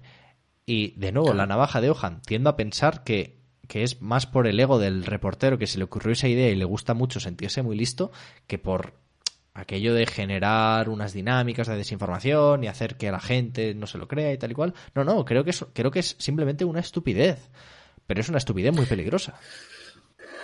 Ya, bueno, no lo sé, es que no sé, no sabría decirte, porque en esos casos también me da por pensar que hay quien quien va dice, no, mira, esto hay que sacarlo porque también hay que llenar horas de esto, luego es contenido que da para meme, da para rellenar, o es decir, es contenido gratuito. Con, con, joder, todo el mundo vio 50 veces al tío este que le entrevista a uno, no sé si era de CTXT o de eso, que, el, que entrevistan a un obrero por la calle y le hmm. dice, ¿y tú cómo vas a no sé qué, no sé cuántos? Y el otro dice, ¿qué? ¿Y tú qué? ¿Qué Currela? Pues precisamente poco se Currela. Le suelta un discurso que precisamente lo que hace es ganar adeptos hacia, hacia el lado contrario del que pretendía el, el, reportero que en un primer momento se le acerca como si fuera su amigo y tratándole de tú, pero tío, pero ¿cómo puedes a la derecha? Pero si son fachas. O sea, un argumentario de, de descerebrado mientras el otro está diciendo, claro, pero es que mientras tú me estás diciendo tal, el tu líder comunista vive en un casoplón y no sé qué, tú recuerdas ese, recuerdas ese vídeo, ¿no? Claro y, y, lo, sacaron con el único objetivo de ridiculizar. Y fueron a por lana y salieron esquilados, porque se, se provocó el efecto, el efecto contrario. Al final se distribuye ese, ese mensaje. Pero claro, el, al final siempre se trata también de lo mismo, de una falta de escrúpulos de quien manda en última instancia a ese reportero a cubrir eso, porque entiendo yo que ese reportero no tiene plena para elegir de qué quiere informar. Le han mandado. Le han mandado para que luego tengamos en el programa de los, de los, de nuestros feligreses que a nuestros parroquianos les contamos esto y vemos si señalamos a estos que qué tontos son. Yo me llevo mi salario, tenemos el, el este, el, el programa hecho y mañana será, será otro día. Entonces al final yo creo que es, que es eso, si es que al final todo es, es, es el mismo es el mismo caso perverso, ¿no? De al final de hacer dinero de los tontos, de los que creemos que son tontos, de los listos o de los que creemos o se cree que son listos y al final es hacer caja para unos pocos. Mm. Y dice Viernes o te vas, dice si la encontráis, os recomiendo la peli La vampira de Barcelona. Es flojilla, pero viene al caso. No la he visto, pero apuntadísima queda. Apuntada queda, apuntada queda. ¿Tiene que ver con una asesina o algo, puede ser? Es que no recuerdo, es que había un caso de algo de una, no, pero esto te estoy hablando de algo de los años 20, de 1910, 1920, de una, ah, época de, universidad? en Barcelona. No, no, joder. bueno, vale, te lo he puesto fácil ese, bueno. no, no, no, te voy a contar. Rebotando en el suelo. sí, sí, sí, no tenía, no tenía que no te voy a contar. El, la, la, cuestión es que que me has hecho perder el vídeo que estaba pensando, pero es que había una, no sé si se dice que tiene que ver, dice que sí que tiene que ver. Sí, verdad, vale, si es que me suena, me suena el, me suena el caso, así que lo, la, voy a mirar esta semana y la semana que viene, que sabemos aquí el tiempo como fluctúa y demás, la semana que viene, como término, como concepto, hablaremos, hablaremos de ella, porque recuerdo que, sí, que me llamó la atención por, alguna cuestión y ahora lo dice que no te vas, pues a tope con eso. Pues, ¿te parece si vamos a hablar de lo que hemos visto, leído y jugado en la última semana? Pues sí, venga, ¿por qué no? Pues vamos. Vale, sí. ¿A dónde?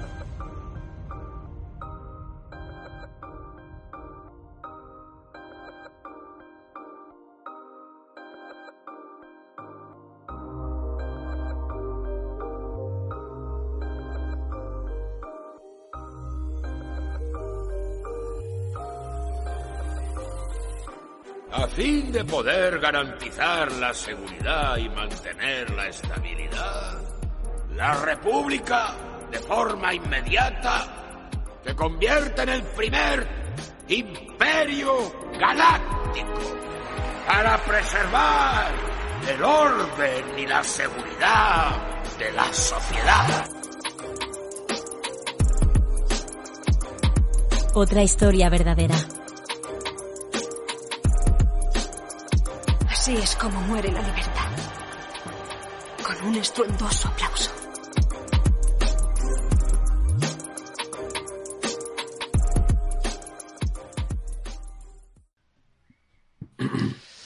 Eh, hemos, hemos hecho labor de documentación ¿eh? en este último minuto sobre la vampira de Barcelona. No he encontrado en qué plataforma se puede ver, creo que es bastante moderna y nuestra protagonista se llama Enriqueta Martí, ¿no? Sí, eso es. Ese era, era la que recordaba. La buscaremos, de alguna forma se podrá ver, así que la, la traeremos, hablaremos de ella la semana que viene, en el visto, oído y leído y tal, porque ya me llamó la atención en aquel momento no recuerdo ahora exactamente por qué, pero la recordaba precisamente. Eh, sabía que trataba de eso. Y si la tengo en lo más profundo de la memoria es por, por algo. Así que ahora ya con su recomendación la veremos. Pues apuntado y la comentamos. Eh, cuéntame algo que hayas visto, leído o jugado esta semana. Eh, Fortnite, el nivel 99 y medio del pase de Estás a punto de conseguir el Baby Yoda ya. En cuanto te deje y la, y la armadura de Beskar. O sea, en, el chat hay un par de cómplices ¿eh? para conseguirlo. Sí, sí, sí, de Castafilo y Laura que, ha estado, ha estado, ha estado guay, ha sido, ha sido divertido, sobre todo cuando empezamos, porque Castafilo es un fanático de los, de los juegos de rol. Y cuando descubrió lo de las, porque yo no lo sabía, lo de las misiones, y, vimos lo rápido que se podía ganar una experiencia con eso, con, lo de, con hacer misiones, vamos a tope todos los días, de ver las, las diarias es casi una religión. Y, está, está bien. Y ya te digo, estamos en el nivel 99. Digo, estamos porque jugamos Adrián y yo. Hombre, Adri es el protagonista aquí, ¿no? Claro, efectivamente, él no juega, pero me ve, me ve jugar. Y, y ya te digo, estamos a medio, o sea, nada, a, cuatro victorias magistrales. Eh, Sabes que no hay tope, ¿no? Que después del 100 vas a seguir. Hay sí, ciento y pico, vaya. No, esto no, no, no hay techo. El límite es el cielo. Sí, sí, efectivamente. O sea, esto es como, ¿sabes? Ese gran pensador que Joseph Agram con lo de no sé dónde está el límite, pero sí sé dónde no está. Pues. Oye, te has hablando de desinformación, del Arran llevamos años sin saber nada. ¿Se le acabó el chollo de la cuota mediática o qué pasa con él? ¿Sabemos? No sé. Yo la última vez que supe algo de él, eh, aparte de que hacía publicidad de, estos, de estos garitos de apuestas y tal, que son sí, es lo último que he sabido de él. Y de hecho, me, acuerdo que me dio bastante asco un anuncio en el que salía sujeto, no por, no por él, o sea, no por que me parezca un tío desagradable a la vista, que también, pero el. Pero bueno, eso es opinable al fin y al cabo. El, en el que estaba en un centro comercial, en la zona familiar de restaurantes y de no sé qué y de no sé cuántos y patatín y patatán. Se lo dije a los del centro comercial en la cuenta de Twitter, que por supuesto cayó en el saco más roto de, de todos. Dicen, les digo, pero no tenéis vergüenza como tenéis esta mierda aquí, que encima con esa apertura de puertas automáticas, porque no sé si sabes que, mm, por lo que tengo entendido, ahora deben, deben hacer un control de entrada. A los locales de apuestas. sí, tienen un registro, tienen, están obligados a, llevar un, pero un registro informatizado, tienen que presentar el DNI los que van a entrar. Esto, ¿sabes dónde sé que sí? Porque, porque, porque fui una vez en los bingos. En los bingos tienes que dejar tu DNI. Sí, pues yo creo que es en todos los locales de apuestas. En las casas de apuestas es porque hay una especie hay una especie de registro de apostadores y tal, de ludópatas en, recuperación y demás, que es, que es voluntario. La inclusión en ese registro creo que es voluntaria, pero claro, es como el, adicto muchas veces se promete que no va a caer y al final acaba llamado por la tentación, hmm. pues para que le eviten la entrada. No sé cómo de efectivo es el asunto ni nada, eh, eh, te digo. Pero sé que se, sé que se hace. Pero una cosa que me da auténtico asco es que pasas por delante de las puertas y aunque tienen debe, debe estar legislado también ese asunto porque sabes que las, que no se vea desde puertas la calle. efectivamente son tienen que ser opacas no siempre se cumple o no siempre da la sensación de que lo estén cumpliendo. O sea, yo creo que se mueven en esa fina línea, ¿no? Que les permite, que les permite la, que seguramente les permite la ley. Pero lo que más asco me da es que dices, ¿de qué me sirve que pongas las, las puertas opacas y luego son puertas automáticas que cuando paso por delante salen así? Un parque de atracciones lo que hay dentro.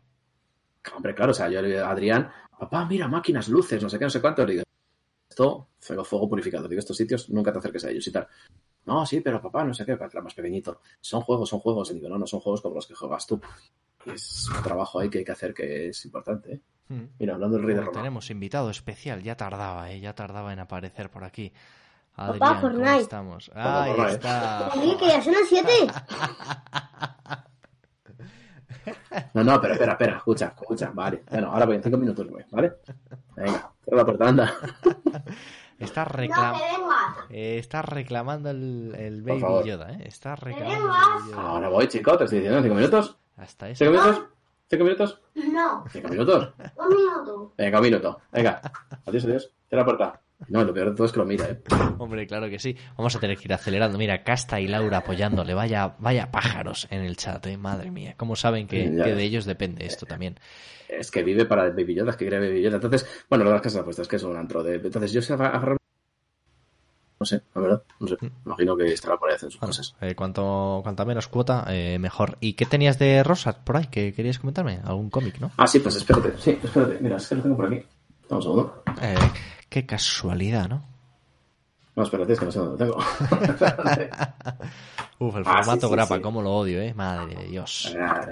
Nosotros sí que te odiamos. Mira, mira, mira. Qué cosa más Son muy bonitos. Están muy bonitos estas grapas. Bueno, eso se ve, se ve, se ve. No se ve, se ve. Eh, ¿Esto qué historia vale. cuenta? ¿Es antes? ¿Es que...? Pues eh, la verdad es que no tengo muy claro, porque el, el primer número, yo sobre todo quería, un momento, primero, es que antes de eso, quería mencionar la portada y el dibujo de Jorge Fornés, que es una maravilla. Es que es increíble. Es una maravilla. Muy bonito. Es una bonito. maravilla. En, entonces, bueno, pues eso, que el, no, no, tengo claro si, el, si es antes, si es después, porque no he leído información sobre ello al respecto. O sea, no me gusta hacer ese trabajo de investigación previa, así que no sé de qué va. Pero el capítulo me da la sensación de lo que he leído en el primero, me da la sensación de que es algo que va después o, o es una especie de algo paralelo. No lo sé, lo, lo averiguaré cuando a medida que vaya que vaya leyendo. Es que no te quiero decir nada porque es que si no te lo voy a spoilear. Es que empieza de una forma que como te lo diga, pues vas a... Vas a esto, esto, este te lo tienes que comprar. Estoy esperando terminar el, el, el reloj del fin del mundo, ¿eh? Todavía. Eh, lo tengo a medias. Ah, bueno, sí, sí. Ese, ojo, cuidado porque te, te, puedes quedar... Bueno, ese ya no sé si te sale cuenta ya comprarlo cuando lo saquen en No, el tomo estoy esperando... Porque... Yo creo que quiero sacar... Quiero el tomo, vaya. Que espero que sea... Ah, vale, por eso digo. ECC seguro que lo eh. publica en tomo. Eh. Yo sí sí tengo la grapa completa. El... Que está muy, muy bien. Está realmente bien. Y ese fue de los que se quedaron cortados con la pandemia.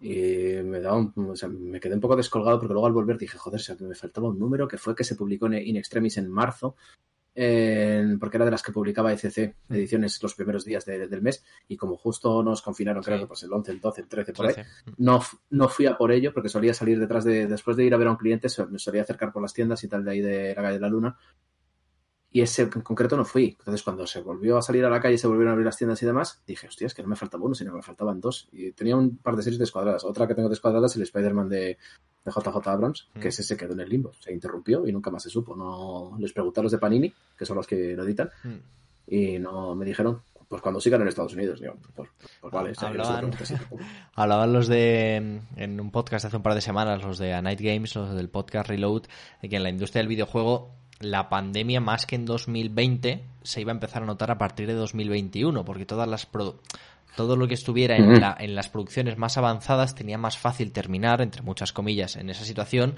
pero los desarrollos que estuvieran a medias o en preproducción tuvieron un 2020 muy parado, porque no, no es sí. lo mismo eh, estar en fase de testeo de un juego que estar en pura fase de diseño o de, o de producción, ¿no? Claro.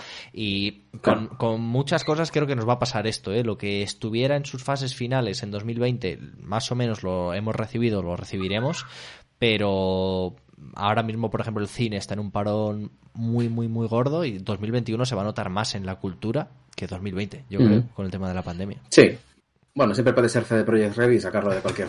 También, otro, otro ejemplo, claro, sí, sí. Que yo te iba, te iba a comentar que. Adrián, vale. El, un este segundo, sí es, espérate un segundo. El reloj del juicio final es este. Dos minutos. Ahí, no, está, está, está he dicho un minuto. Vamos, un minuto más, que termino. Venga, escúchame que, te, que, tengo que cerrar esto, chico. Cierra la puerta, ahora voy para allá. Que no consiga a Baby Yoda, no se queda contento. De verdad que pesadilla de niño. Terminamos rápido. Cierrame la puerta, porfa. Y te iba a decir que esta mañana ha empezado Control, que lo tenemos. Espera, espera, espera, espera, espera, espera, antes de que digas algo. Antes de que digas algo, que me has recordado una cosa. En... No, no, The Weeknd, que lo leía esta mañana o ayer, que su gira ya la, la, ya la tiene programada para 2022. Es decir, que Ostras. parece que en, en, el rollo este artístico, de cine, ya, videojuegos, cine y tal, o sea, 2021 es el año perdido también. Sí, sí, sí, seguramente. Eh, ¿Tú has jugado Control? ¿Lo jugaste en su eh, momento? Lo empecé, lo, lo, empecé en PS4, me dio un poco de pereza, pero ahora me apetece jugarlo. Está, a mí me está gustando mucho, ¿eh? he jugado nada, dos horas, pero los 60... El otro día comentaba yo en Twitter que no a Framara era, que no sabía si jugarlo en 60 frames o con ray tracing. Sí, calidad gráfica, ¿no? Sí. Eh, pero 60 frames, ¿eh? Es que, todo, es que los 30 frames son un poco del pasado, ¿eh? A mí se, me parece feo ya algo que se mueve así. Entonces, a por los 60 frames de cabeza, te lo recomiendo. Yo lo puse con muy bien, Se ve realmente bien. Yo lo puse con prioridad a la calidad gráfica y de verdad esperaba y dije, pues para tanto, pues no sé. no, me sorprendió tanto Yo creo como que en, circunstancias muy determinadas puede que sí, porque al final el trazado de rayos opera en algunos sitios mejores que otros, pues en los reflejos, en la iluminación y tal, pero en términos globales, a por, a por la fluidez del movimiento, que es un juego muy rápido, que estás pegando tiros todo el rato, que te mueves, que corres, que tal, y muy agradecido. Y me está, de momento, lo que dijo Jaime en Twitter, que era que no esperásemos entender nada, se está cumpliendo, no estoy entendiendo nada de lo que pasa. Pero muy bien, me estoy divirtiendo mucho con él, la verdad. Y han puesto otro que a lo mejor para jugar con Adri, a lo mejor os gusta, no lo sé, el Destruction All Stars, eh, que a mí me está gustando Regulín. Es un poco pastiche, ¿eh? de, como de, muchas cosas diferentes a la vez, pero no sé, ¿lo habéis jugado? No, es que me, te he dicho sí, sí, porque pensaba que ibas a hablarme de otro. Ese no, juegos de estos online y tal y cual ya tenemos con Fortnite, ya has visto. No, no, venga, papá, Fortnite, venga, que conseguir a Baby Yoda. No, yo te hablaba de otro que es una especie de cuento de un niño pintor que también han puesto en el Plus. No sé si lo has visto. No lo sé, ¿cuál es? ¿Cómo se llama? Nombre, no recuerdo el nombre ahora mismo. Espera, te lo digo. Voy a hacer una búsqueda rápida. A ver si estoy buscando. Es, Está, es, de los de este mes. Sí, sí, sí, sí, sí. Eh, te lo voy a decir ahora mismo. Mira, hobby consolas. fuente, fuente de confianza. Este, sí, sí, el Concrete Jenny. Ajá. ¿Y esto de qué va? Pues ese. Pues no lo, no lo tenemos muy claro, lo hemos visto esta ah, mañana un poco por encima. Y de un. Parece un cuento de un niño que dibuja, que va pintando y parece la típica. Pues a lo mejor parece un escenario un poco. Eh, ay, ¿cómo decirte? Sí, eh, mira, te lo, si distópico. te digo un poco la, la sinopsis que tienen puesta en la web. E dice, pues recorre el encantador viaje de una adolescente llamada Ash que escapa de sus problemas dando rienda suelta a su imaginación con su cuaderno de bocetos. Ayuda a Ash a sacar partido de las propiedades mágicas de su poderoso pincel para eliminar la oscuridad que contamina su hogar. sí, vas pintando con el, con el, mando y tal, y eso sí, sí. A mí me da un poco un juego de estos ahora porque yo estoy entregado a Fiel del Scrolls Online, pero además un compromiso férreo y es que, joder, es que ahora en junio sale la aventura esta de Oblivion, que es un año de aventura por delante y eso hay que ir preparado. Y, y ya te digo, entonces ese no, el de los coches es que directamente no. No, no, porque tampoco quiero que Adrián. No merece mucho la pena. Ya ve el Fortnite y, ya es bastante. No, no, no, no, no tiene pinta de, hacerlo. y ya te digo, juegos de estos online y de competición y de jugar con Peña y tal, eso el, con Fortnite tenemos, tenemos suficiente. El, también te quería, porque tenía que que apuntado varias cosas. Bueno, el Overcooked estamos jugando, el de las cocinas, es muy divertido, ¿no? los tres. No es muy difícil ¿eh? para Adrián. Es muy difícil. Eh, no, eh, no, más que para Adrián es para todos. Es que llega un punto. A ver si el problema, va a llegar ese momento con tu hijo que tú seas el problema en los juegos. Yo siempre soy el problema. De momento el Fortnite no se me da mal. Pero el. Hasta que empiece a jugar él, que nos va a dar unas sopas con ondas su hijo cuando empiece a jugar. Bueno, eso, eso, eso cuento con ello. Pero el. No, no, pero mira, Carlos. Nos. O sea, lo, creo que, lo, que fue el que lo dicho Eh, espérate. Has hecho perder el hilo. Eh, espérate un segundo. Ah, sí, que decía que ahí llega un punto en el que te piden demasiados puntos. Vaya, por ah. la redundancia, ¿no? Por, para avanzar, para, porque vas, o sea, tienes que conseguir un, digamos, una puntuación mínima para conseguir estrellas. Y, luego necesitas desbloquear. Claro, necesitas desbloquear nuevas áreas con estrellas. Si no tienes estrellas suficientes, no pasas de área. ¿Qué ocurre? Que conseguir estrellas en determinados niveles es muy complicado si mm. sois tres. O sea, como parece un juego enfocado a que lo tienen que jugar cuatro. Y eso es una pena porque mm, se hace realmente difícil, pero bueno, lo vamos limando, vamos depurando nuestro, nuestra producción y vamos haciéndolo. Entonces a Adrián no le cuesta especialmente el, juego, o sea, se le da bastante bien. Pero es un jaleo, es un jaleo en plan, ¿no? Es que hay cocinas que se parten en tres trozos de camiones que van furgonetas, que son food trucks de estos que van por la carretera, y si ya la furgoneta que traslada de una a otra ya está en otro sitio, ya te tienes que quedar esperando ahí con la carne friéndose. Es un, es un juego un poco caótico. Pero bueno, seguimos jugando. Luego estoy jugando yo al Cataclysm Dark Days Ahead, que se llama el CDDA, que es un juego de estos que, que tú no te vas a acercar ni con un palo, que es cuando decirte que se puede ejecutar en terminal, se puede ejecutar en terminal sin gráficos y sin Ya no es que sea un juego feo, ya es que es eh, la pirueta, es, es ofensivo. ¿Qué haces jugando? Es, es una, pues es una maravilla, es una maravilla. Se le puede poner Puedes meterle de distintos acabados gráficos para que tenga iconos y demás que ayuda un poco, sobre todo a, lo hace más amigable, ¿no? Para, para el que no quiere ver, los, los que están acostumbrados a jugar a NetHack. para el que quiere vivir en el siglo XXI, quieres decir. Interfaces gráficas, hola. Básicamente, pero bueno, NetHack es otra maravilla. En aquello en el que una arroba puede ser un dragón que te va a destruir. Pero el. Pero el Sí, sí, tal cual. Pero en este no, en este puedes poner gráficos, hay distintos acabados, hay acabados que están bastante guay, pero sobre todo lo importante, lo interesante del juego es lo, bien que maneja lo de la tensión, lo de los recursos, ese típico mundo apocalíptico, mm. de tener que prácticamente todo es posible. Y está bastante bien, es un juego muy completo, o sea, os recomiendo, es, gratuito, ¿vale? Está en Android, en, Android funciona sorprendentemente bien, está en iOS, pero en la distribución oficial, o sea, la que está en la App Store, en, porque como es un juego de código abierto, el, que lo ha hecho, bueno, el que lo hizo, probablemente esté muerto, porque lo hizo hace cinco años y se olvidó. El juego ahora está en la versión 0.3e, creo. Y... Pero no lo retoma nadie para continuarlo. Eh, nadie lo ha compilado y nadie lo ha mandado al App Store, por lo menos. Hay varias, hay una en concreto que la llevan al día, pero tal cual. De hecho, tiene hasta la opción, porque parece ser que la, Play Store tiene una opción de estas tipo... lo de los juegos estos que están en desarrollo, ¿cómo lo llama? Early Access, ¿no? Eso, exacto. entonces tiene una opción para acciones en, acceso anticipado y, y, este lo tiene en ese, o sea, te puedes incluir en, ese acceso anticipado y vas recibiendo las actualizaciones, las compilaciones eh, prácticamente en tiempo real. Y es, en Android es fantástico y en, Mac funciona también muy bien. Lo, ya te digo, lo puedes ejecutar en un terminal, o sea, no, no, necesitas, no necesitas más.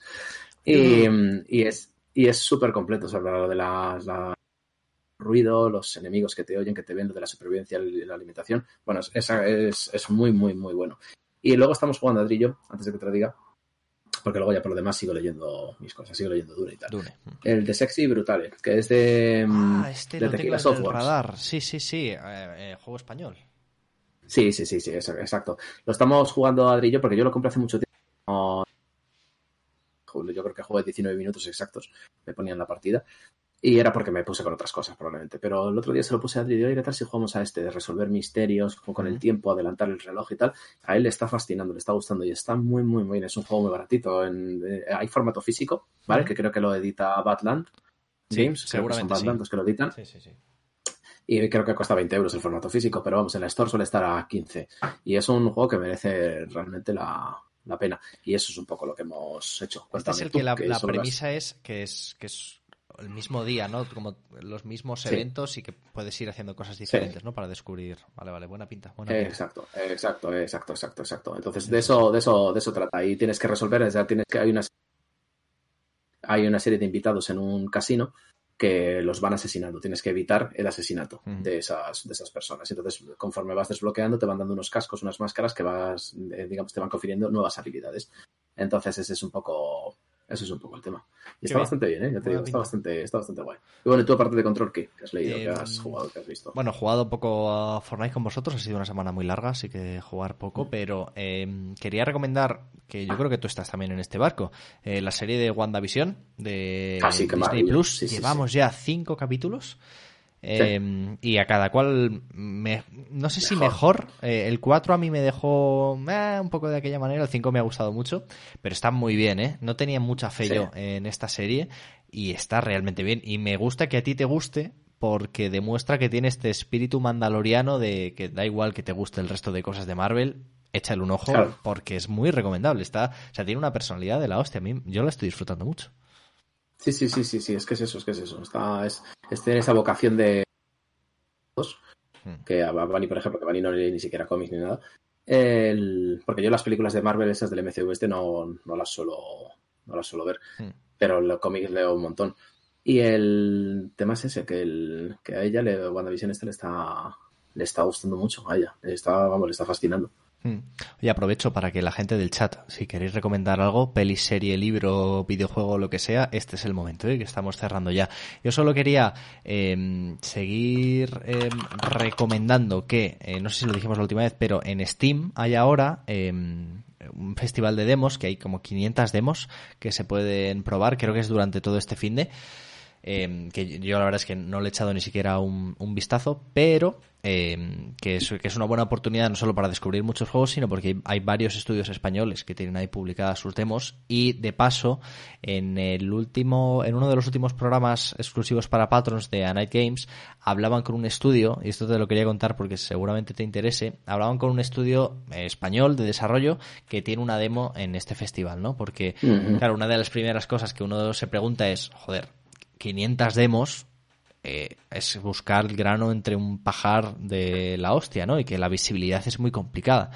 Y el tío decía que, claro, intuitivamente uno puede pensar que es contraproducente estar en este grupo de 500 demos porque no eres visible, pero decía que el año pasado, en el último festival de demos, su página del juego de Steam había pasado de recibir unas mil impresiones diarias a 45.000 y que, claro, que decía que, él podía entender que los usuarios nos viésemos abrumados, ¿no? Con tantas demos y tal igual, pero que también había que entender que, que a veces la única manera de ganar visibilidad para estos juegos pequeñitos, estos estudios más indie y tal, es con eventos como estos, ¿no? Y que para ellos supuso una repercusión enorme, porque en, la, en el desarrollo de juego, y eso lo conocerás tú mejor que yo, pero hay mucha pelea ya solo para que, para que les prestemos atención, porque la oferta es tan gorda que a no ser que tengas a una editora fuerte detrás que pueda hacer cierta campaña, ¿no? Y que podamos conocer los mm. juegos, o confiar muchísimo en un boca a oreja eh, privilegiado, ¿no? Pero es que si no, es que ya hay mucha gente haciendo juegos, porque afortunadamente es más fácil que nunca y más accesible que nunca hacer juegos, pero claro, la pelea está dura. Sí, eso lo llamaban en la revista, es lo del Indie Calypse, ¿no? Indie, una especie de apocalipsis de los juegos indie que había, había demasiados, había saturación. O sea, muerte por saturación. Antes era la muerte por falta de visibilidad y ahora es muerte por, por saturación. Ese episodio en concreto no lo he escuchado hmm. porque, el, como sabes, me, me hice Patreon me, siguiendo tus instrucciones, tu recomendación. Me hice Patreon de Anaid y bastante bien, lo escucho todas las mañanas, pero esta semana ya te digo, ha sido mucho jaleo de reuniones y de, y de cosas, de conseguir a Baby Yoda en Fortnite y no, no he tenido tiempo. Pero tengo, tengo previsto, porque además hoy en la newsletter esta que mandan los sábados, mencionaba en este caso concreto del, desarrollador este de, que está en Steam. Y otra cosa que te quería decir, esta semana, en, eso de buscar a Adrián actividades que le mantengan entretenido, le mantengan con la atención centrada y, mm, y que, pero sin embargo, que no le entren prisas por acabar, que es un, digamos, un caballo de batalla que tenemos ahí con él, de coger y decir, bueno, mira, chico, tienes que centrarte, no, no porque no tenga capacidad de atención, que eso, eso sí lo tiene, sino porque le entran prisas por terminar y pasar a lo siguiente, ¿no? Entonces, bueno, pues una de las cosas que estamos explorando son los audiolibros. Mm. Me, me, suscribí, voy un periodo de prueba, si tienes el Prime este de Amazon de Audible, bueno, ellos lo llaman Audible, pero ya sabes que como pronunciamos aquí las en esta casa. en esta casa, Halo, el, está bastante bien. Hay uno de, bueno, que narra José Coronado de Drácula, que Adrián está sorprendiendo, o sea, sorprendentemente le está gustando, porque no tiene ni ritmo, ni es para niños, no tiene ritmo infantil, ni más o menos, además bastante pausado, y Adrián le mantiene ya atento, pero os queréis callar, que lo quiero escuchar, cuando vamos en el, cuando, vamos en el, cuando vamos en el coche. El, pero no, pero no es ese el que tengo que decir, sino he descubierto que hay una, serie de grabaciones de Alien, que son así pues dramas radiofónicos de estos de los que había antiguamente, que están bastante currados, con voces de actores, con, efectos de sonido de la película y tal, está bastante guay. Y son historias originales basadas en el universo de Alien, con Ripley, con cosas así y tal. Y estoy con el primero y me está gustando bastante, bastante, ya te digo. Y, es, y probarlos gratuitos, es decir, que si a la gente le interesa eso y le quiere dar un. En, en castellano, ¿entendemos? En castellano, totalmente, sí. Y bastante, bastante, bien. O sea, hay un trabajo actoral que está guay, el de sonido, de producción, está bastante pasta esto, eh, macho. Los de Audible, Audible y los de Storytel están metiendo dinero a esto. No sé si les va a salir bien. Yo esto, yo, esto sabía que existía. Bueno, Amazon ya sabes que tiene. Pero, mm, pero el, o sea, claro, yo lo de los audiolibros en España no sé hasta qué tú lo conocerás eso mejor que yo, pero por eh, ejemplo, yo sé que en Alemania. Muy, muy estrecho, muy, en España no se consumen a muchos audiolibros. Claro, en Alemania es todo lo contrario. En Alemania sé que sí hay, más amplio, es una cosa bastante común. Y, y claro, pero yo, yo entiendo, es que yo no sé si sabes que los libros, los libros tradicionalmente siempre han costado una pasta, en plan 30, 40 euros las, las grabaciones y tal.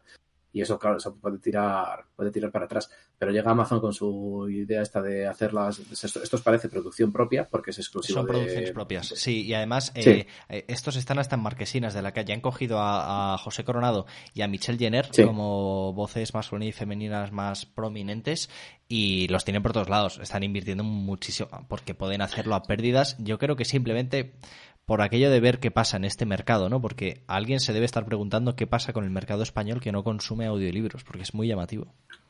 Claro, pues este, este está bastante bien. el de Drácula, que, que lee José Coronado. Está bien, pero no es más que José Coronado leyendo. O sea, hmm. está bien.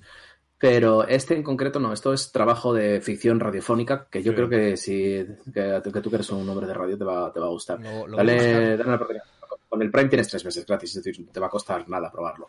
Y estos de Alien en concreto me están gustando, me imagino que habrá otros similares. Además, Amazon, dueña de Twitch, poco menos que accionista mayoritaria que de otra historia verdadera. Eh, te iba a recomendar que si te gusta eso de, de Alien, y por lo que dices, creo que te va a gustar, ¿conoces Guerra 3? Eh, no. Guerra 3 es un podcast, eh, tal cual, ficción radiofónica de toda la vida, de ciencia ficción, por catalogarla en un, en un lugar que es increíble. Seguramente, bueno, bajo mi punto de vista, el mejor podcast de ficción que, se hace en España. Han anunciado la tercera temporada para dentro de nada. Eh, a lo mejor alucináis en casa con Guerra 3, ¿eh? porque todo o sea, en mi grupo de amigos he vivido en el último año una ebullición de Guerra 3 del que la gente se ha enganchado a escucharlo porque cada uno que ha empezado a escucharlo ha venido diciendo que es increíble. Y es que está muy bien. Es una trama eh, más o menos sencillita, pero muy resultona, pero es que está muy bien producido. Está muy, muy, muy bien producido. Y es, yo creo que es Podium Podcast, si no me equivoco. Ah, Podium, Podium mola. Claro, y, y es que fíjate, en España hay mucha tradición de ficción radiofónica. El teatro radiofónico tiene mucha tradición en España, tanto en la cadena SER como en Radio Nacional, sobre todo. Eh. Y de hecho ahora Carlos Alsina apuesta mucho eh, por ello. Cada dos, tres meses hacen una producción mm, mm. buena. Siempre hacen un cuento de Navidad, por ejemplo, ¿no? Eh, y a mí me resulta llamativo que los podcasts no hayan conquistado ese terreno encuentro la explicación en que es muy caro hacerlo, porque son productores, porque hay producción gorda detrás, pero escúchate Guerra 3, porque si te mola, tercera temporada dentro de nada. Así que sí, sí, ya te digo. os va a gustar. Este, es que, por ejemplo, mira, el de, el de está bien, pero los episodios son muy largos. Hmm. Los episodios de cuarenta y pico minutos, que para un trayecto de estos de coche de, ir al trabajo, igual, entiendo que mucha gente no le, no, le servirá, te lo tienes que escuchar en un par de viajes, pero por ejemplo este de Alien he visto que es mucho más breve, son cinco horas y media la, la, ficción completa y los episodios son de unos 20, 25 minutos, o sea, es, algo bastante más manejable. El de Guerra 3 no lo conocía, pero desde luego lo voy a dar. Y es que a mí me recuerda, cuando éramos pequeños, que el... Joder, que viene la mujer otra vez, madre mía. Han pasado minutos. Bueno, Adrián, vale. Eh, se nos ha, se nos, se nos ha revelado para quienes lo, el último minuto? Para que no, lo queráis buscar. ¿El último minuto? Es esto, Guerra 3. En cualquier plataforma está, ¿eh? pero está en Podium Podcast eh, directamente. ¿Te, han quitado los ¿eh? cascos? No escucho, eh, no, no, pues nada, Javier. ya. se nos ha, se nos ha revelado el enemigo. No vas a llegar a ningún nivel. Eh, te tranquilizas. Te, no vas a ningún nivel. No, no, no me río. Como, se, como se, nos, como se nos revele. Vale, venga. Como se nos revele y se nos enfade, hoy no tenemos no, niveles, ¿eh? No, por la tontería. En Fortnite. ¿Vale? ¿Nos comportamos? ¿Nos comportamos? Ahí está. Venga, si te estás riendo. Eh, la, ¿Sabes que la dominación del padre del macho alfa sobre la cría. Córtalo ya. Ahora mismo, señor. Pero, no, ahora. Venga, ciérrame la puerta. Vaya voz que tienes. Que no tiene el OBS él. Eh, no lo puede cortar él. Si lo tengo que cortar yo. Ha pasado el minuto, mira. No, no ha pasado el minuto. No te ha sido todavía. Un minuto a partir de cerrar la puerta. Cierra la puerta y te doy un minuto. La paternidad es la cosa más. Que cierres la puerta y cuentes un minuto. Me cago en Madre mía, estás sordo. Que cierres la puerta y cuentes un minuto. Y me vienes a buscar. Pero cierra la puerta, por favor. Cierra, cierra la puerta. Me vienes a buscar dentro de un minuto. Venga, venga, venga, sí, sí. Vale. el siguiente paso es no, no, pero cierra, cierra la puerta. Cierra la puerta. el despacho, como poner maderos con oh, clavos al arco de la puerta. ¿Qué tal, ¿qué, tal la negociación con el terrorista? Dos, tres, cuatro. Pues aquí contando. Eh, se va a quedar sin jugar. Se va a quedar sin jugar. Pero, pero bueno. Eh, ¿Te parece si ponemos el sample y vamos cerrando? Sí, yo creo que sí. Venga, vamos.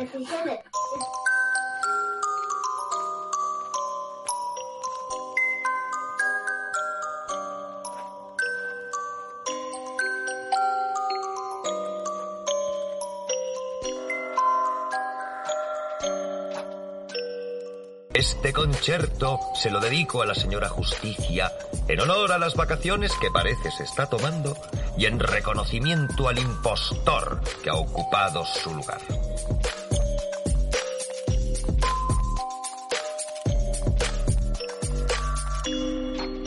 Otra historia verdadera.